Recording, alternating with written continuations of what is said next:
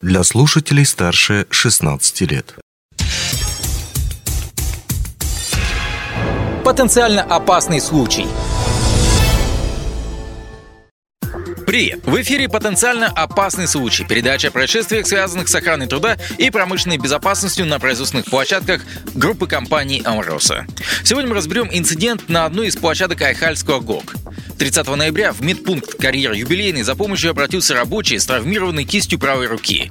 Выяснилось, что это был токарь, который получил травму прямо на своем рабочем месте. После осмотра пострадавшего рабочего врачи сразу отправили его в больницу на скорой помощи.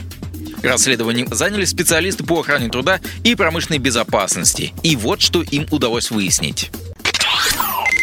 Комиссия узнала, что в тот день рабочему предстояло вытащить достаточно длинную деталь, более полутора метров. Почему это важно? Заготовку будущей детали закрепляют на токарном станке, где потом она начинает вращаться с большой скоростью, что, собственно, необходимо для обработки детали. Так вот, когда пострадавший токарь включил станок, закрепленная на нем деталь начала вибрировать, что делало невозможным дальнейшую работу с ней.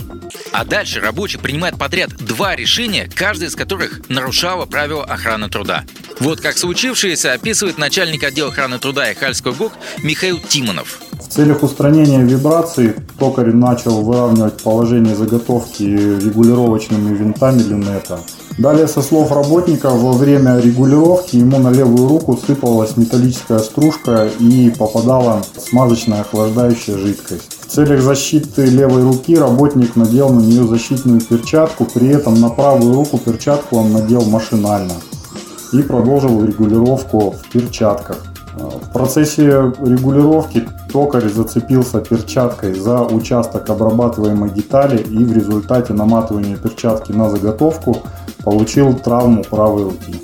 Работник самостоятельно освободил руку и нажал аварийную кнопку «Стоп» на станке. После чего подошел к коллегам и попросил о помощи. Коллеги сопроводили пострадавшего в здравпункт карьеры юбилейный, где ему была оказана первая помощь. А далее он был доставлен в Айхальскую городскую больницу на машине скорой помощи.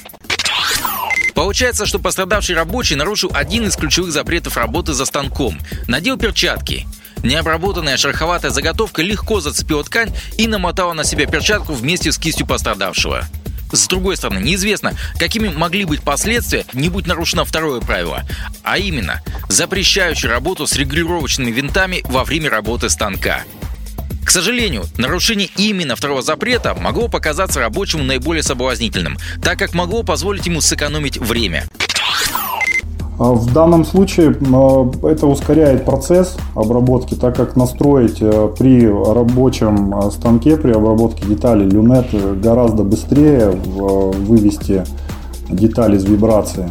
Соответственно, в противном случае станок необходимо отключать, проводить регулировку данного люнета э, детали, включать его, смотреть, ушла ли вибрация и так повторять эту операцию до того момента, пока вибрация не уйдет. То есть на работающем станке получается это сделать гораздо быстрее. Винты, они находятся за обрабатываемой деталью. То есть ему в любом случае при регулировке приходится руки свои направлять под обрабатываемую деталь. То есть ну, там вероятность травмирования, ну, зацепа об эту вращающую деталь. Там такая конструкция. Уже после расследования всем сотрудникам Айхальского ГОК было рассказано об обстоятельствах происшествия. Проведены были дополнительные инструктажи.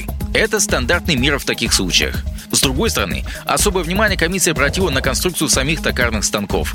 Теперь их ждет модификация, призванная сделать их безопасней для рабочих.